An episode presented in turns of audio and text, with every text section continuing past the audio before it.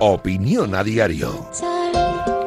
Desconozco si es culpa de Jordi Cruyff, de Mateo Alemán, de Deco o del Sursun Corda, pero la realidad es que a día de hoy, y por mucha tentación que tengamos de fustigar a Xavi, que algo se merecerá, no digo yo que no, el Barcelona no tiene plantilla y eso parece responsabilidad de los que deciden o han decidido en la parcela deportiva con la anuencia del presidente Laporta y sus palancas.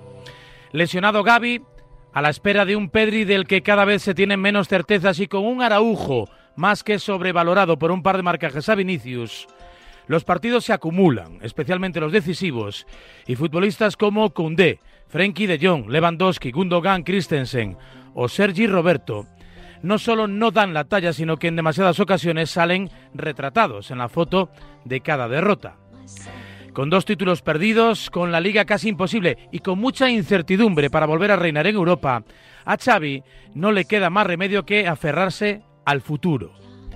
El principio de algo nuevo y nuevo, vino a decir ayer en el postpartido de San Mamés, donde el Athletic, en líneas generales, fue mejor en todos los departamentos del juego, desde el pitido inicial. Otra vez, por cierto, la caraja saliendo del vestuario. Yamal, Cubarsí, Fermín, Ford y los que vengan detrás deben convertirse desde ya mismo en los cimientos sobre los que edificar un Barcelona competitivo en un futuro no demasiado lejano, que no está ahora mismo más que para un vuelo rasante. Seguro que todavía hay cosas aprovechables dentro del plantel, pero el orden de prioridades debe cambiar, con la consiguiente rebaja de expectativas y a partir de ahí comenzar a crecer. El refranero español es sabio.